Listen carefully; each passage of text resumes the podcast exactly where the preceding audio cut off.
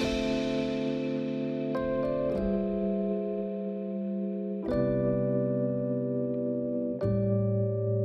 Hello，大家好，我们是心理时光，心理师咖喱来开杠，耶呼！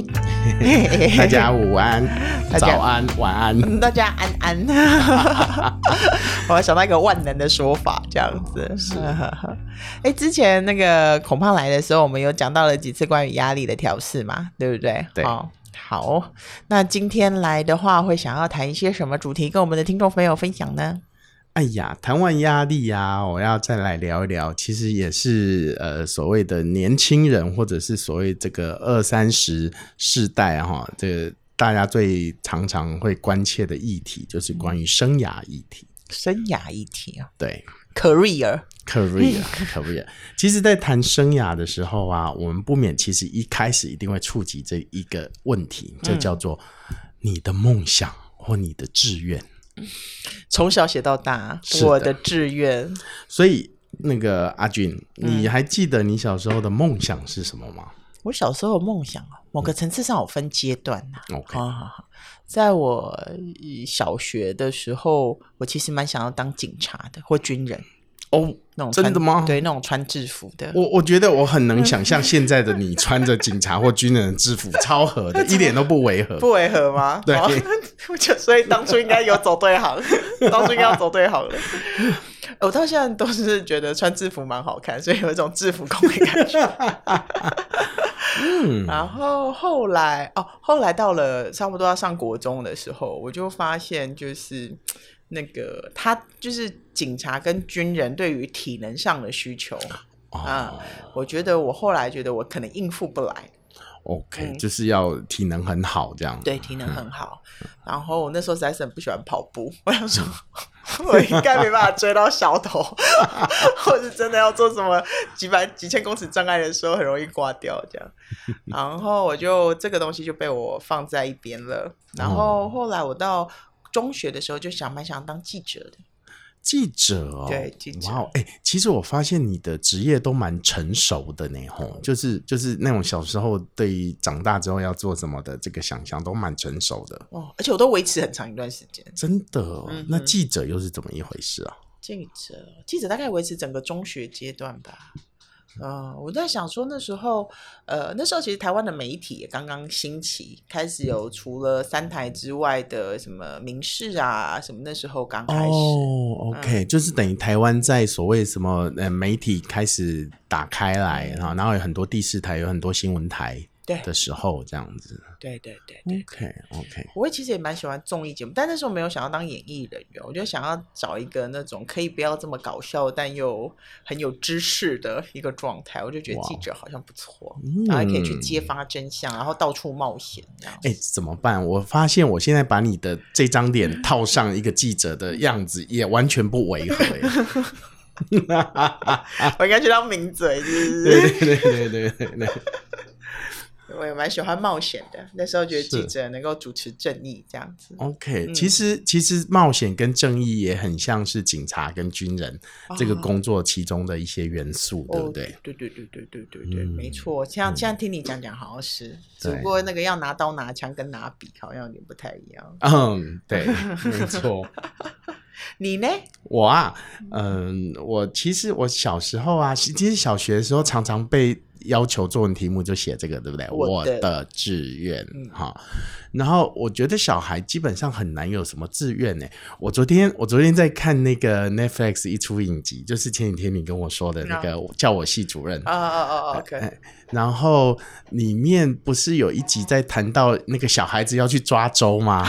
有没有？然后就是那我不要剧透太多。总之那个小孩子，我们台湾其实也会有嘛，对不对？就小孩子然后开始去抓周，然后在他前面摆了很多什么呃笔呀、啊，呃什么算盘呐、啊，呃钞票、啊。哇、嗯，还有什么呃鸡腿啊、鸡腿啊之类的嘛，哈、嗯，然后小猴小孩小孩抓到什么，那就象征他以后可能是做什么行业，对不对？嗯、结果在那个影片里面呢，你就看到那个小孩一开始犹豫不决，嗯、然后本来手呢快要摸到其中一项物品的时候呢，他的姑姑阿姨、叔叔伯伯分别拿起钞票在诱惑他，好像在叫这个小孩要赶快去抓钞票，抓钞票，然后最后小孩就终于抓到钞票。嗯，那抓到钞票代表是小孩以后会很有钱，或者是当银行家等等赚很多钱哈。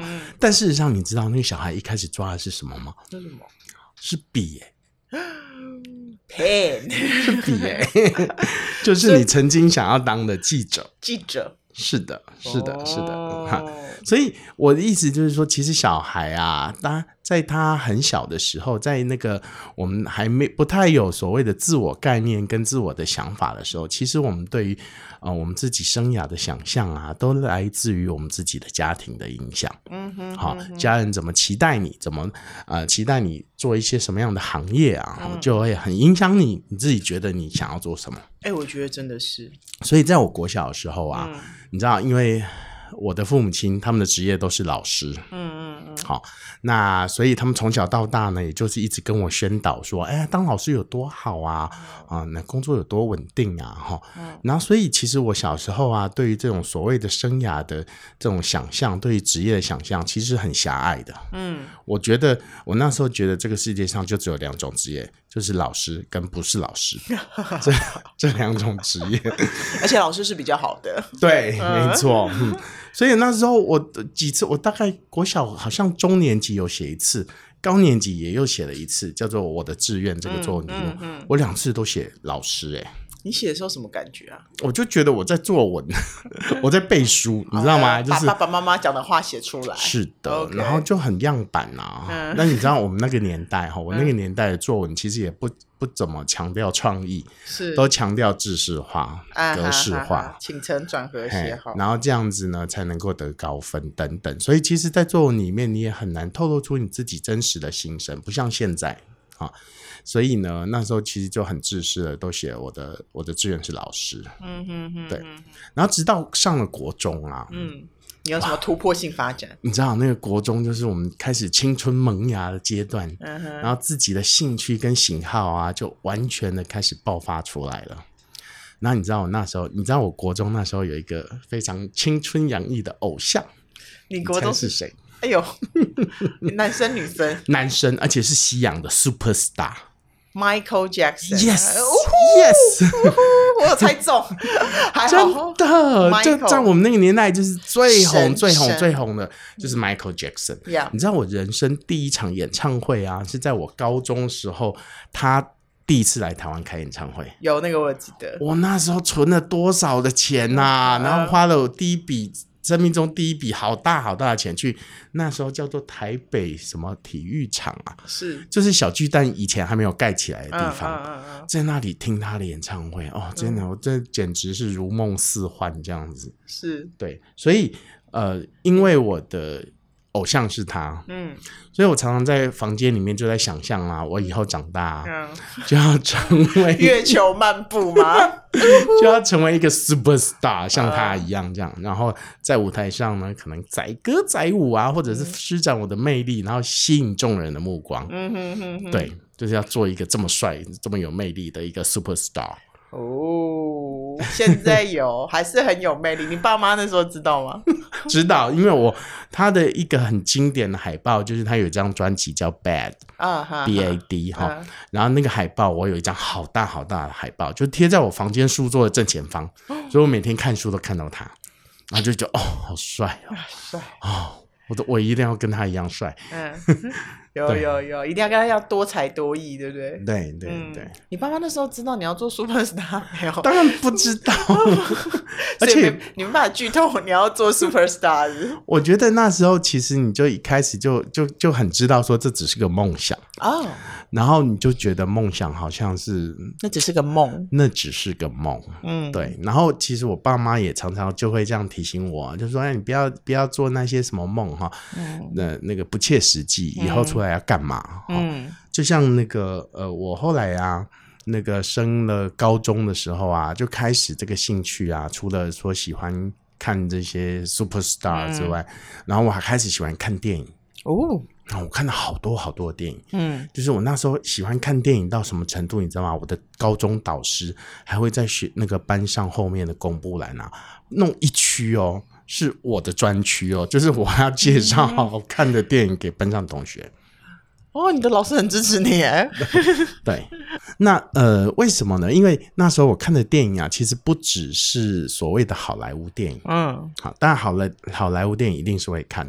嗯、可是那时候台湾刚好开始所谓的呃电影新浪潮的开始，嗯、然后台湾也开始引进了很多一些欧洲啊、美国那种非主流的电影。嗯，好，然后金马影展、金马国际影展也在那几年开始慢慢的打开了一个整个台湾人人的视野。嗯嗯，所以我看了很多非主流跟另类的电影。哇塞，你看得下去？嗯、看得下去。你知道在那时候，你知道我高中的时候可是叫做文艺青年呢。就现在的文青也有你一份。是的，是的。然后那时候的文青就是我们还特别去哦。你知道那时候我在台中念书，嗯，然后除了这种所谓的看电影，除了去一般的所谓那些大电影院看之外，嗯，嗯其实还有文青电影院哦，专门放艺术电影的。对，有点类似像现在的什么。台北华山呐、啊，或者是那种成品那种小、啊、小小的放映室，我知道。然后那时候我们那时候也有，嗯、就一个很类似文青的一种电影放映室一样。嗯、然后它每周啊，每个月都会有不同的片单出来，嗯、然后我们都会去看。真的，嗯，你真的很爱，所以我爱到啊，我那时候曾经一度就是希望自己以后要当电影导演哦。李安，一个孔安，对，孔安，孔安听起来好好 low 哦，好，好像有一点，就是先不要好了。对啊，而且而且那时候李安还没有出来啦，嗯嗯，然后我那时候也觉得这个梦想实在是很不切实际，诶，你知道，你知道爸妈的期待就会直接植入你的内心，的直直觉就觉得，哎，台，你想想看，台湾那时候也没有电影系。然后任何艺术相关的科技听起来也都很不切实际。嗯，赚不了钱，赚不了钱。对，嗯、像我爸妈常常就会说：“哎，你看他们当导老师、当公务人员多好啊，对，呀对不对？好，薪水很稳定，有退休金，然后还有退休金，还有寒暑假。”是的，他们就是没有想到 三四十年之后的那个、那个、那个什么 年金改革，年金改革，对，逼得他们自己也上街头去抗议了。是，对对啊，总之总之，在那个年代，的确就是能够。当上一个安稳的工作哈，这、嗯、似乎是一个生活稳定的一个保障啦。嗯，对。那我觉得，当然那是从我父母亲他们那个世代来看哈。嗯，其实对他们来讲，他们的生命追求一个稳定，嗯，是很重要的。是是，因为我父母亲都是民国三十几年出生的，三四十年出生的。啊、尤其我爸爸，他是其实是所谓的这个。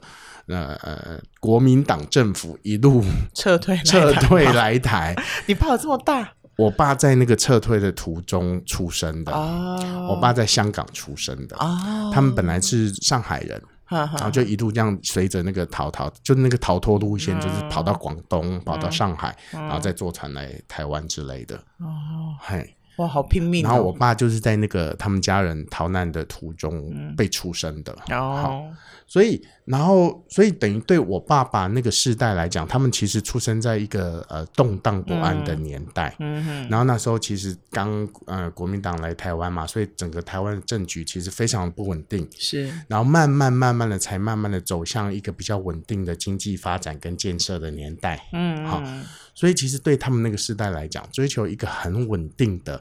生涯，嗯，是他们很重要，而且甚至可能是唯一的价值啊啊！所以对他们来讲，梦想这种事情啊，是真的太不切实际了，嗯，太遥远了，太遥远，搞不清楚状况。对，就是他们连活着，活着都都都还不知道到底能不能够活得稳定，活得好了，你还谈什么梦想呢？嗯，所以在那个年代的确是对，嗯。可是我觉得，像在后来我这个时代啊，嗯、其实。就真的慢慢的开始，因为我们的经济那时候台湾的经济已经就突飞猛进了嘛，嗯、然后整个经济的状况都非常的，大家都改善了哈，嗯，所以其实对我们这个时代来讲啊，其实开始慢慢的思考的，其实不是所谓的活下去啊，也不是所谓的稳定的，嗯，那种所谓的我，我喜欢什么，我想要什么，嗯，我的梦想是什么，嗯，什么是我感兴趣的，是。什么是我有热情跟激动的？嗯，那个东西开始出现了，开始萌芽了。嗯哼哼，对，所以不过就是可是我觉得在我那个年代啊，这两股势力还是一种五五波，对，处在一种、嗯、一种一种搅搅和当中这样子，对。所以当我那时候高中啊，嗯，想说，哎，我以后想要拍电影，当电影导演，嗯，可一想就觉得啊，这好像很不切实际，嗯，好，然后后来呢，那你知道，其实后来啊，我真的想要做的梦想啊，嗯，我曾经，你知道，我现在的工作是心理师嘛，对，那也是我曾经出现过的一个梦想，在什么时候？就在看电影的时候。在国外那么早就有这个角色？有啊，对啊，哎、欸，对，哪一出？好多出哦，我已经很难讲出确切的哪一出了。嗯、就是在很多的国外电影或国外的影集啊，其实，在我们小时候啊，就可以开始看到，哎、欸，怎么好像有一个工作，嗯，哎、欸，他是。他就是坐在沙发上跟人家聊天，然后靠嘴鼻子啊哈啊哈呀，然后做很，然后也可以引领人做很深入的探索，嗯哼，然后就可以赚钱。嗯，我那时候觉得超酷的这个工作，是对。他那时候吸引你的是什么？就觉得 哦，吸引我的一个，我觉得最主要的是，因为我那时候是文艺青年嘛。然后那时候对于自我的探索哈，自我兴趣的萌发，其实非常感兴趣。嗯，然后我就觉得，哎，其实这个工作，心理师这个工作，他其实也在陪伴另外一个人，帮另外一个人做内在的探索。嗯，然后寻找自己内在的一个声音或渴望或真正的自我。嗯，我就觉得哇，原来这件事情也可以当做认真的来当做一个职业，嗯，来做，而且还可以赚钱。嗯，所以我也我也有一个这样的梦想。嗯，那当然，那时候的台湾，其实不管你梦想要当一个电影导演或当一个心理师，好像都非常的遥不可及跟不切实际。对，而且心理师还没有一个特殊的位置呢，人家都不知道该怎么叫你。导演还知道叫 director，心理师都不知道该叫。那时候完全没有啊，那时候大概民国民国七十几年、八十年左右吧。八十年，八十年，八十年。对，那时候那时候根本还没有任何的心理师啦。嗯，没有。对。就有张老师吧，呃，张老师也刚开始，刚开始，刚开始，对，所以，所以，但是我我觉得人到联考嘛，哈，我们那时候还是联考，然后联考分数一出来，然后就一看到，哎，我的分数大概可以填哪些科系，就看那个落点，哦，突然看到眼睛一亮，噔，有个东西，有一个东西叫做心理系，那是什么？哎，我那我那时候也很很好奇，那是什么、嗯、心理系是什么？是不是就是像国外电影里面在演的那个一样？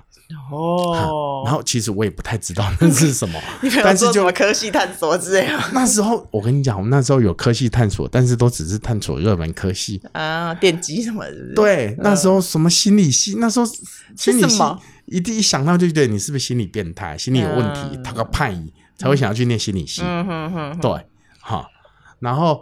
然后那时候其实也没做太多功课，但是看到心理系就深深的着迷。是，然后就开始把台湾所有有心理系的学校 list 出来，嗯，然后看一下我的落点可以落到哪一间，嗯，哦，有哎、欸，有一间呢、欸，有一间呢、欸。然后，然后呢？但是我还不敢把它写在第一志愿啊，因为你知道我们那时候缴交志愿卡，嗯，都要给爸妈看，这真的很尊重爸妈。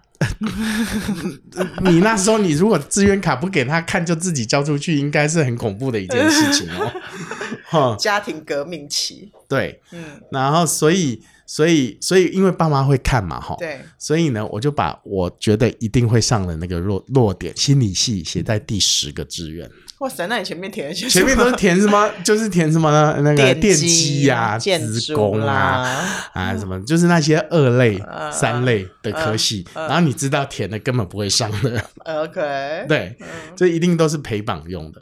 然后，然后就觉得第十个这个志愿应该就是稳上的，没错。嗯，对。然后就直到真的后来放榜，嗯，然后哎，我真的上了心理系。恭喜你妈！对，这个妈做的非常的好的注解，我永远不会忘记那一天。哦哦，但我记不得那一天是哪一个日子了哈。嗯，但是放榜那一天呢，就是我跟我爸在房间，我们那时候好像那时候是透过什么方式查榜啊？好像透过广播，对对对对，听名字，对，那时候还很古老，你知道吗？嗯、就是那时候根本还没有网络，对，电脑还是很很烂的时代，嗯，然后然后我们是听广播，这样一个一个念，一个一个念，然后我、嗯、我爸陪着我在收音机旁边听听，终于听到了某某学校心理系，嗯，然后开始念念念，突然念到了孔守谦三个字。哦，我心里就好开心哦。然后其实我爸也还蛮兴奋的，哦、但我不太知道我爸的兴奋是属于哪一种。嗯、但他就很开心的就冲下楼跟我妈讲说：“哎哎哎，我们阿谦考上了，我们阿谦考上了。嗯”这样子，嗨，然后就很开心的跟我妈妈去报喜。嗯，然后呢，我心里就扑通跳，扑通跳，因为我知道这根本不是一件对他们来讲是喜事的事吧。哦，然后我就听到远远就听到我妈冷冷的就说。啊，心理系，那那应该就是准备去重考了哈。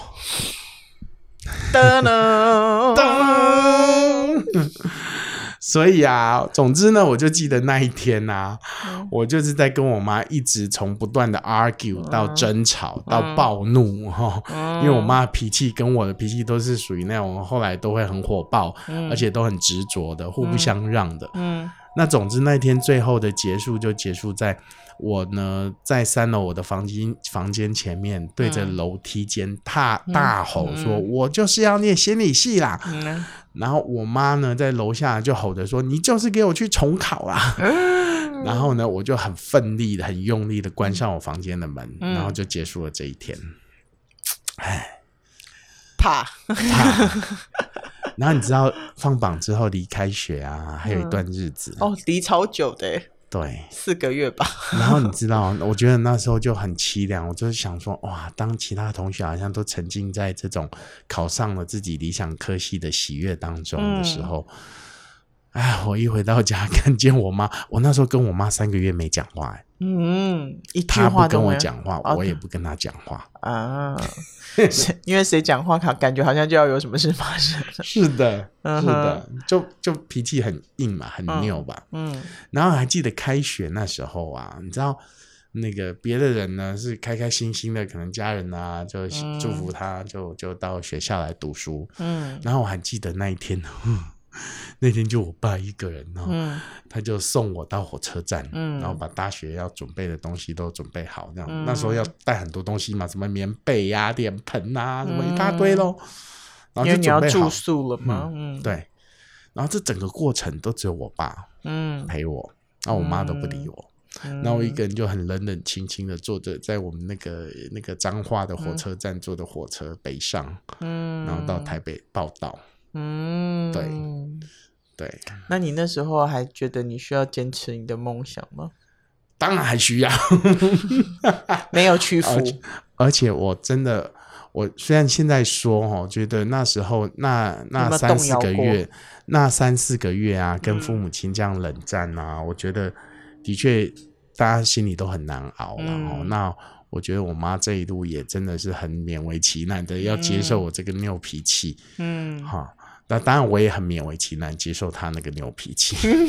哎、欸，你在过程当中，你在这三四个月没有动摇过？他说：“啊，好了，算了，就休学一年好了。”没有哎、欸，我那时候真的很坚持，嗯、真的很坚持。那个坚持是什么？因为因为因为我通过那个准备联考历程啊，我就真的觉得我真的是叉叉叉的很讨厌那些什么物理化学。嗯，好不容易撑过来了，对不想再撑过来了。我一点都不想要再回去吞下那些书本里面的东西。嗯，对，我觉得太痛苦了。嗯，对。然后，然后我就觉得，哎，心理系这个真的很接近我自己内心想要，而且。而且国外也很兴盛的一个职业啊，嗯，那谁谁能讲说十年后、二十年后台湾搞不好也会有这种职业？嗯，很冒险的一个很冒险。嗯，其实我那时候什么都不确定。嗯，对，对。但我觉得很，很不符合你的个性。然后我觉得，我我我觉得现在啊，现在我四十七岁、四十八岁了。嗯，哇，我好好好谢谢我当初有那个坚持哦。嗯，坚持梦想，真的，因为因为我觉得我现在正在做一个我曾经很想要做的行业，嗯，对，然后我觉我自己觉得我做的也还还不错，嗯嗯，是的，是的，我并没有像我妈那时候一直说的是，你念心理系干嘛？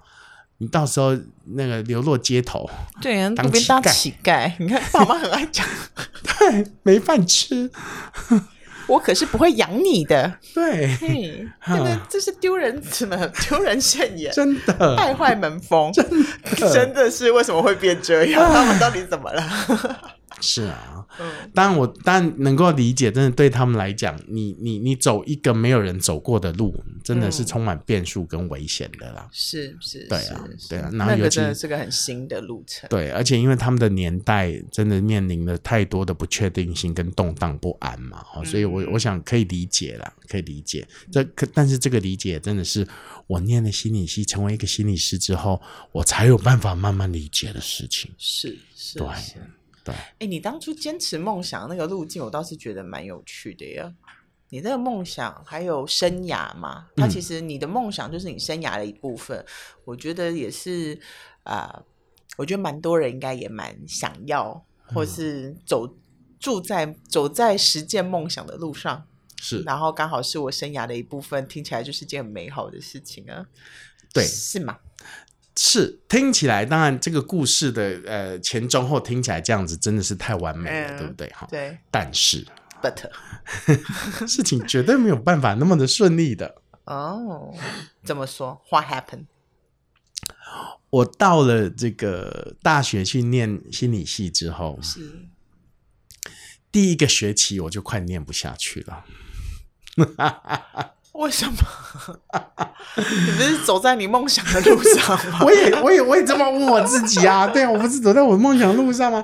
为什么我突然念不下去了？对啊，你知道吗？我那时候才开始萌生说，我要不要去重考啊？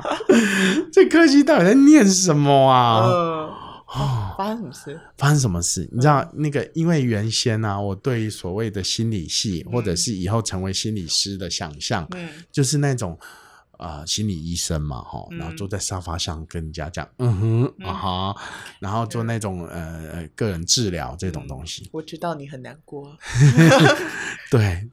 可是你知道，在大学心理系啊，我我很深刻的记得我们心理系第一堂课啊，嗯、我们的系主任就开宗明义的跟大家说，各位同学，嗯，心理学是一门科学，嗯，所以呢，你们不能。觉得说它是什么人文啊、算命啊、艺术、嗯、啊，他们都不是，他们是有凭有据的科学。嗯，所以呢，我们在心理系啊，要学什么呢？什么？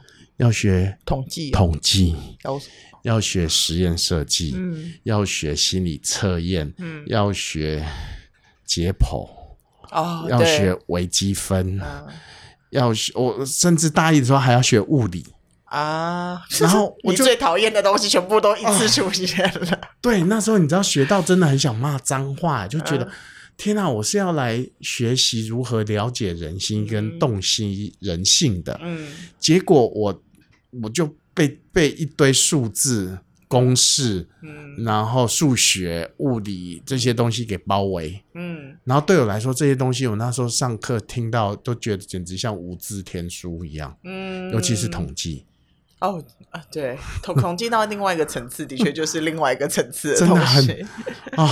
而且我我后来念研究所之后，又又又又还又还要再面对一次。你考心理师的时候还要再面对一次，真的很恐怖。对，uh. 所以所以那时候就觉得念这些东西，这怎么是我想？这不是我想象中的心理系啊！是，对，那你怎怎么办？